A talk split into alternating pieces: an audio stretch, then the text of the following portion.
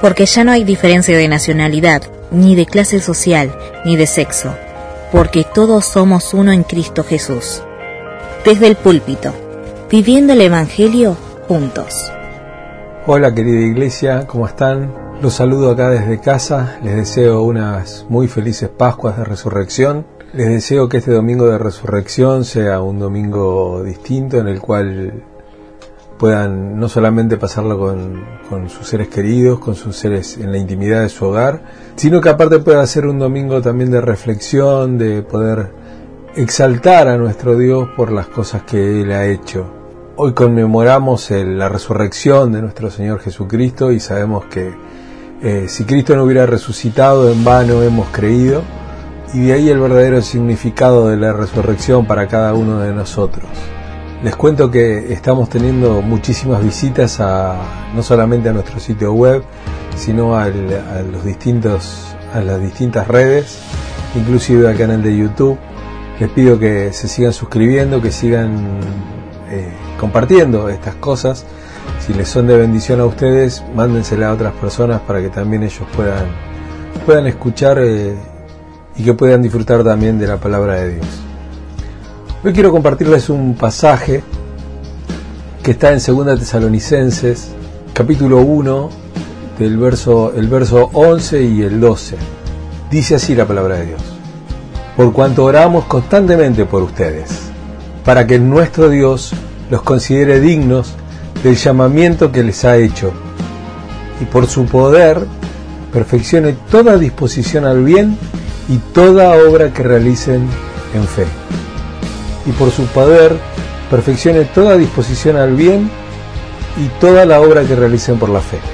Oramos así, de modo que el nombre de nuestro Señor Jesucristo sea glorificado por medio de ustedes y ustedes por Él, conforme a la gracia de nuestro Dios y del Señor Jesucristo. Amados, estamos atravesando tiempos difíciles, tiempos distintos, tiempos en los cuales estamos viviendo angustia, viviendo incertidumbre sobre todas las cosas. El hombre, eh, sobre todas las cosas, lo que más sufre es la incertidumbre, el no saber lo que va a pasar. Pero esa, esa incertidumbre puede ser productiva, puede ser una incertidumbre productiva para, para realmente poner nuestra fe en Dios, para poner, nuestra, para poner nuestra vida en manos de Dios, para ponernos y descansar en Él, poder descargar toda ansiedad delante de, nuestro Señor Jesucristo. Y hoy elegí este texto porque me pareció muy pertinaz para la, para la fecha, me pareció muy importante porque es un texto muy pero muy rico, es un, son dos versículos muy pero muy ricos en los cuales hay, hay un montón de ideas dando vuelta que el apóstol Pablo sabiamente eh, las, va trabajando y, es un pasaje también, es un, es un texto de aliento, es un texto en el cual nos, se nos anima, se nos empuja, se nos exhorta, se nos lleva a, a, obrar en Dios y a confiar en Dios. Como vemos en el primer versículo, en el versículo 11, vemos que fuimos llamados, que fuimos llamados con una misión, eso que a veces llamamos la misión Dei, ¿eh? la misión que Dios nos, nos, llama a hacer, que es el propósito que Dios tiene en cada vida. Sabemos que el llamado de Dios no es un llamado que se haga en el aire, no es un llamado a la nada misma, no es un llamado simplemente a la vida eterna, sino que es un llamado a trabajar, es un llamado a estar ocupándonos de las cosas de Dios constantemente. Por eso este pasaje lo que nos, nos recuerda es que fuimos llamados por Dios y que fuimos llamados con un propósito. Y por eso es necesario que estemos eh, obrando, pero que estemos obrando en Dios. Eh, Jesús se lo dijo a sus propios discípulos ahí en la, en la intimidad, les dijo, sin mí nada pueden hacer. Si, no, si, si alguien no está conectado a mí, nada puede hacer todo va a ser inútil, todo va a ser estéril, y se nos llama a obrar y a estar en Cristo. Nos dice que hemos sido llamados, nos está diciendo que hemos sido llamados y que por eso, por haber sido llamados, debemos considerarnos dignos, debemos tener dignidad en nosotros mismos. Dios nos considera dignos, no por las características, los talentos o, todo, o lo bueno que somos para, para algo, o lo bueno o lo elocuente que somos para hablar, o lo que, o lo que sabemos hacer. Tampoco nos llama por nuestros logros, tampoco es un premio el llamamiento de Dios. No somos dignos para que nos llame, sino que en verdad nos llama y nos hace dignos con ese llamado. Dios no nos elige por dignidad nos hace dignos, nos dignifica con su llamado, con su elección. Así que dijimos que eh, fuimos llamados por Él y que por medio de ese llamado somos dignificados. Por eso nosotros debemos estar dispuestos a actuar con propósito. Es así que porque somos llamados y porque eh, hemos sido dignificados con ese llamado, Dios nos ha hecho dignos por ese llamado, debemos estar dispuestos a, actuar con propósito en nuestra vida. Realmente eh, se nos llama a estar alistados y a estar dispuestos a hacer buenas obras, a hacer el bien, ¿no? a lo que se nos está llamando con este, con este primer versículo.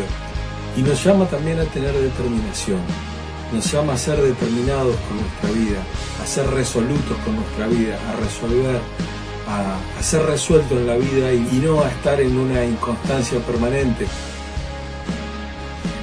Por eso nos está llamando a tener propósito y a que podamos, por medio de este milagro que Dios ha hecho en nuestra vida, no solamente de llamarnos, sino de dignificarnos, a estar alineados con Él, a tener nuestra mente alineada con Él. Se nos invita a tener la mente de Cristo, se nos invita a que nuestros caminos se unan a los caminos de Dios. Y esto no lo hacemos en el aire, no lo hacemos porque sí, no lo hacemos con nuestra fuerza ni lo hacemos con nuestro propio esfuerzo, no lo hacemos porque eh, seamos dignos, sino que lo hacemos por medio del poder de Dios. Porque nosotros dijimos que Dios nos ha llamado, que nos ha hecho dignos y que nos, nos está diciendo que tenemos que hacer buenas obras. Pero bueno, nosotros preguntamos cómo. Esa es la primera pregunta que, ¿cómo? ¿Cuánto esfuerzo necesito hacer? ¿Van a alcanzar mis fuerzas para poder completar el llamado al cual me está llamando Dios? Uno, uno cuando le pasan estas cosas, cuando se hace esas preguntas, recuerda las palabras de Jesús que dice, eh, alguien, alguien que empieza a construir, primero no mide si tiene las fuerzas y si tiene los elementos necesarios para construir, y uno debería, debería tener cierto temor pero se nos invita a tener confianza, se nos invita a tener fe, porque no es por nuestras propias fuerzas, sino que es por medio del poder de Dios. Por eso este pasaje nos aclara que eh, hay una infalibilidad en nuestras obras. Nosotros obramos y nuestras obras son infalibles, no pueden fallar, porque las hacemos no por nosotros mismos, no por nuestras capacidades, sino por el poder de Dios que perfecciona toda intención en nuestra vida, toda disposición, como dice el, pasaje, este pasaje, como dice en el versículo 11, que por su poder perfecciona toda, eh, toda disposición al bien, toda planificación, todo lo que planeemos, Dios lo va a potenciar por medio del poder de su Espíritu Santo. Dice este pasaje que Dios va a eh, potenciar, que va a darle poder a nuestras intenciones y las va a convertir en acciones.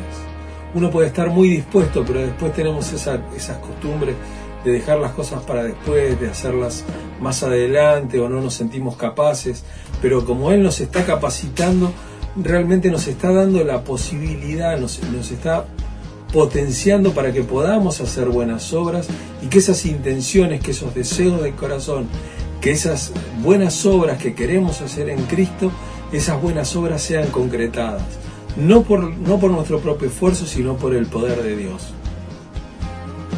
Las cosas abstractas como las intenciones del corazón se vuelven reales, se vuelven concretas en las manos de Dios por medio de su poder. Lo que nos lleva a tener realmente una vida de fe, una vida que realmente tenga no solamente propósito, porque propósito se puede tener en otras cosas aparte de, tener un propósito en Dios mismo, pero si nos llama a tener fe, a tener una fe que es la consecuencia de la obra de Dios en nuestra vida. Todo lo anterior, el llamado, el poder de Dios obrando en nosotros, la disposición, la dignidad en la que fuimos sumergidos, tiene una sola consecuencia, y esta es una vida de fe, una vida centrada en la fe. Los apóstoles le pidieron a Jesús, Señor, aumenta nuestra fe. Ellos sentían que la fe no les alcanzaba. Y Él no lo hizo por medio de un soplo, por medio de algún pase mágico, por medio de alguna, algún mantra, alguna palabra poderosa, sino que lo hizo por medio de las obras. Él le mostró quién era, Él demostró quién, quién era, Él hizo grandes milagros, hizo grandes señales de poder en medio de ellos, y ellos de esa manera creyeron. Eso les aumentó la fe. Cuando vemos cómo Dios obra en nuestra vida, cuando vemos este, que Dios nos dignifica, que nos llama, cuando vemos que tenemos un propósito en nuestra vida, eso aumenta nuestra fe y eso nos hace vivir una vida de fe. Jesús nos muestra con obras lo que Él puede hacer y eso indubitablemente nos va a llevar a, una vida de fe, a poner la fe en Jesucristo, a poner la confianza en Él porque sabemos el poder que Él tiene. Y sobre todo cuando empezamos a lograr cosas que pensábamos que jamás íbamos a poder lograr, cosas que nos parecían imposibles en, nuestra vida, y que lo empezamos a hacer y lo hacemos en el poder de Dios y que lo hacemos en el poder del Espíritu, lo hacemos caminando con Dios, eso aumenta nuestra fe, aumenta nuestra confianza porque sabemos que volcamos todas nuestras eh, inquietudes, todas nuestras ansiedades, las volcamos en Cristo y sabemos que es el autor y consumador de la fe. No hay nadie que sepa más de fe que Cristo. Uno de los cinco solas de la Reforma es Solideo Gloria, no solo la gloria para Dios, solamente la gloria para Dios. Es una, una, una doxología, ¿no? Es una, es, un, es una alabanza a Dios. En otra epístola el apóstol Pablo nos dice que todo es por Él y para Él. No hay otra motivación más que darle la gloria a Dios. No hay, no hay otra motivación en nuestra vida que glorificarlo a Él. Nada es para nosotros, ni siquiera en nuestros propios disfrutes. Cuando estamos disfrutando de la vida, cuando estamos siendo felices, Dios se glorifica. Y este pasaje dice que Dios se glorifica por medio de nuestras obras, nosotros glorificamos a Dios por medio de nuestras obras, pero a través de esas obras nosotros glorificamos a Dios, llevamos gloria a Dios. Dijimos de uno de los cinco solas de la reforma era solamente para Dios la gloria. Bueno, si vos le diste la gloria a Dios, si le damos la gloria a Dios, si glorificamos a Dios, Él se va a glorificar también en nosotros, porque Él se va a dignificar en nosotros. Él nos va a hacer dignos, Él nos va a santificar, Él nos va a glorificar. Él se va a gloriar en nuestra propia vida. Dios nos hace dignos, nos llama, nos da el poder y se glorifica en nosotros. Dios se glorifica cuando cumple su propósito en nuestra vida. Y sabemos que todas estas cosas no tienen que ver tanto con nosotros, sino que todo es por gracia. Todas estas cosas pueden resumirse a una sola, a la gracia de Dios el llamado, el convencimiento, la fortaleza, todo lo que proviene de Dios, viene a nosotros a través del poder de la gracia. Todo existe y es y llega a ser solamente por medio de la gracia. La gracia de el Señor es lo que nos mantiene vivos, lo que nos mantiene respirando, lo que nos mantiene en esta actitud y en esta postura de fe en cualquier momento de nuestra vida, en cualquier circunstancia que estemos pasando, eso es lo que nos está manteniendo. La gracia es lo que sostiene todo, es lo que sostiene el universo, es lo que sostiene... Eh, a veces miramos las cosas como muy chicas, las miramos solamente como en nuestra vida, y está bien porque Dios se manifiesta en las cosas simples y en las cosas domésticas, pero el universo completo está sostenido por la gracia de Dios. Quiero terminar con esto, quiero terminar con que todo comienza y tiene sus cimientos en la gracia. Y que por medio de la gracia Dios se expresa con su poder, la recibimos por medio de la fe y nos perfecciona para hacer el bien. No hacemos las cosas por medio de la voluntad, nuestra voluntad se dispone. Planifica las obras. Pero cuando buscamos a Dios, obtenemos el poder suficiente para poder hacer realidad aquellas cosas para las que fuimos hechos dignos realmente.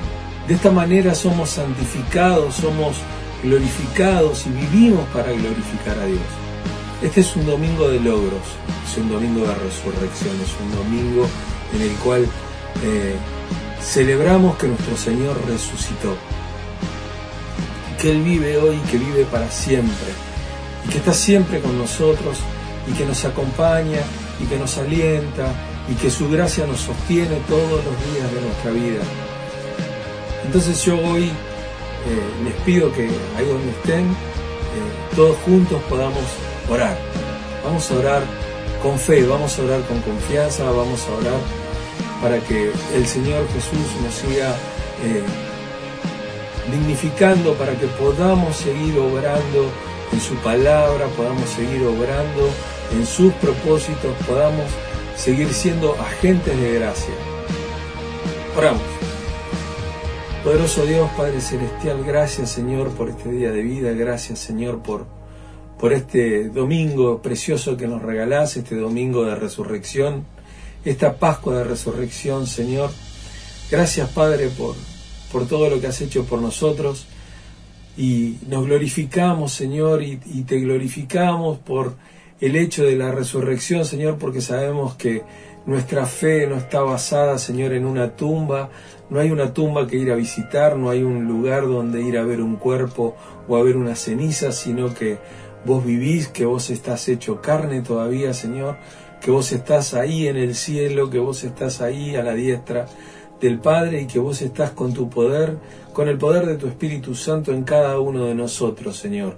Sabemos que hablamos cosas misteriosas, sabemos que hablamos cosas que a veces nuestra mente no puede entender, Señor, pero la fe viene en nuestro auxilio y nos, y nos llama a creer, a confiar, te damos gracias por esa fe, Señor, porque sabemos que también proviene de vos. Gracias por tu gracia, porque tu gracia todo lo sostiene, Señor. Como iglesia te pedimos por nuestro país, te pedimos por nuestros gobernantes, te pedimos por este problema que está pasando todo el mundo, Señor. Te pedimos, por favor, que extiendas una mano de, sanidad, Señor. Confiamos en que vos tenés los mejores planes y en que vos dejás que las cosas pasen por un solo motivo, Dios, como pastor, oro por cada uno de los miembros de la iglesia que me toca pastorear, Señor, de la iglesia que vos me encargaste, por cada una de las personas, Señor, y oro por cada persona que está eh, oyendo este mensaje, que lo está viendo. Eh, te pido, Padre, que los bendigas de una manera especial. Te pido que ayudes a cada uno de los que está escuchando, Señor, a tener fe, a tener confianza en tu poder y en tu gracia. En el nombre de Jesús oramos. Amén y amén. Bueno, muchas gracias por este momento que pudimos estar juntos. Te saludo con la paz del Señor.